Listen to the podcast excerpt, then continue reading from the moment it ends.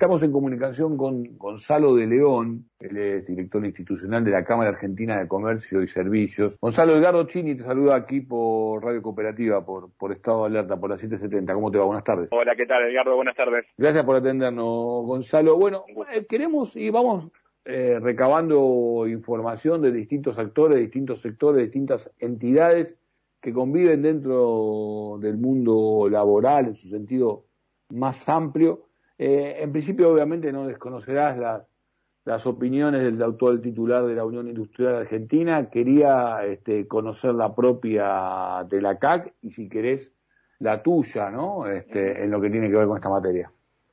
Sí, bueno, nuestra nuestra postura como, como entidad tradicionalmente fue favorable a la libertad, está en nuestro estatuto.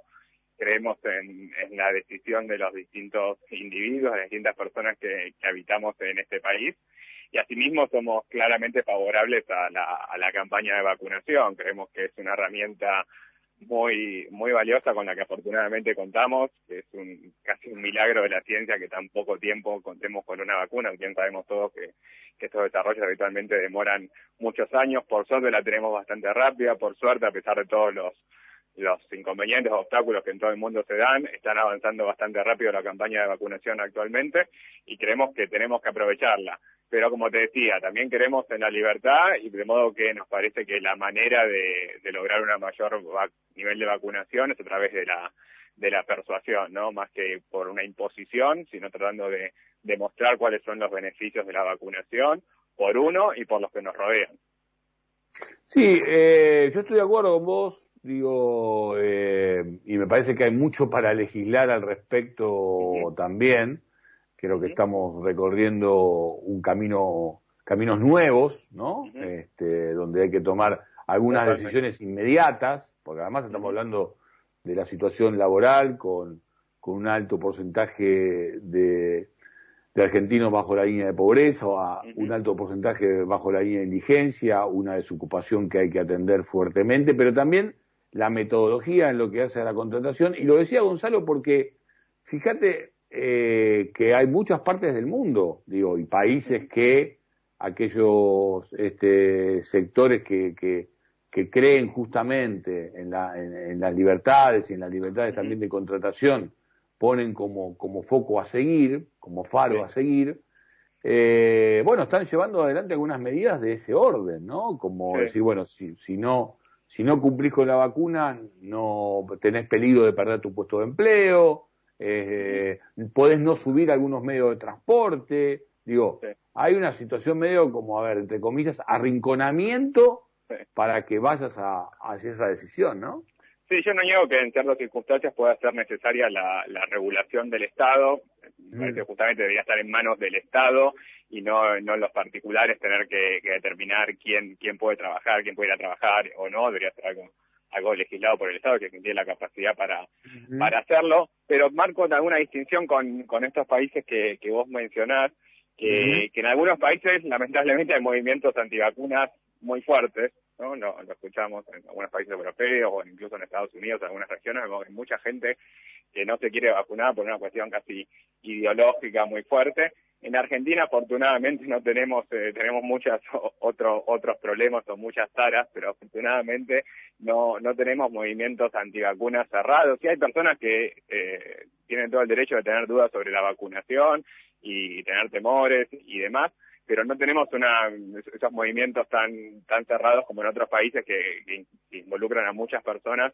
en contra de las vacunas. Por suerte eso no lo tenemos. Por eso decía que me parece que en Argentina va más por el lado de la, de la persuasión que tener que, que imponer algo, ¿no? Vemos la, la cantidad de gente que se quiere vacunar cuando se habilitaban las distintas franjas etarias la, la, cantidad de inscriptos que había en pocas horas y, los porcentajes de vacunación que se van logrando, incluso cuando a veces no es tan fácil acceder a las vacunas. No vemos que en otros países tienen las vacunas en la farmacia de la esquina y acá a veces los, vacunatorios quedan a bastante distancia, en horarios que uno no puede elegir y, y demás, y así todos se logran porcentajes muy muy elevados. Por eso es lo que te decía de que me parece que no hay un problema de resistencia en Argentina las vacunas son más bien más bien minoritarios y no quiero no me gustaría que que avivemos ese tipo de, fantasmas quizás con una imposición, cuando suena más imposición, a veces se genera la reacción de, rechazo, ¿no? Me gustó lo de, ahí tenemos sí algunas taras, eh, Gonzalo, eh, me gustó cómo, cómo lo definiste. Eh, aprovecho tu, tu, la posibilidad de tenerte al aire. se está hablando de que la actividad en lo que hace a la recuperación de, de varios sectores a cierta normalidad, y esperemos que esto siga en ese camino y no tengamos que volver para atrás con algún, con algún sobresalto, con la posibilidad cierta de que ingrese comunitariamente eh, la cepa del Delta. Pero, eh, digo, se habla de que hay un regreso a la actividad eh, cercano a lo que fue la prepandemia. ¿Ustedes lo están visualizando? ¿Es así? Sí, estamos viendo que el, que el nivel de actividad de nuestro, nuestro sector se va acercando a lo que eran los dos meses de 2019, ¿no? Eh, todavía un poco por debajo, pero va acercándose a ese nivel, que de todos modos era era un nivel eh, no no demasiado holgado, no demasiado cómodo para para el sector, no porque sabemos que veníamos desde la crisis de, de 2018 y un estancamiento, te diría, de 10 años, y si queremos ir para atrás tenemos también décadas de, un, rumbo no demasiado claro, te diría, desde mediados de los 70. Pero bueno, sin irme tan lejos, diría que, sí estamos volviendo hacia los niveles de, de 2019. ¿Y crees que, digo, mucho de lo que se ha perdido hay posibilidad de recuperarse en lo que tiene que ver con, con, con, la tarea que ustedes realizan en conocer cómo está cada uno de los sectores que integran la Cámara? Bueno, hay, muchas empresas que han, que han logrado resistir y que están volviendo, como decíamos, al nivel previo, pero hay otras que, lamentablemente quedaron en el camino y hay muchas que, que se han transformado, ¿no? En este, estos cambios que, que hubo, que aceleró esta, esta pandemia, cambios, preexistentes, ¿no? El, teletrabajo, el comercio electrónico, la manera de realizar conferencias y demás. Bueno, hay algunas que, que han podido adaptarse, otras que no. Eso es un desafío para, para todos, para los que lograron adaptarse, cómo, cómo instalarse en este nuevo contexto y otros que quedaron en el camino, que tendrán que volver volver a empezar lo que en Argentina no, no, no, es, no es muy sencillo porque sabemos todas las, dificultades de las que estamos en las que estamos inmersos habitualmente, ¿no? La carga tributaria, la, el estancamiento del que estábamos hablando y demás, pero bueno, sabemos también de la, la capacidad de resiliencia, que esta palabra que está bastante de moda, que, que tenemos los argentinos para, para reponernos, y bueno, confiemos en que también de esta saldremos adelante.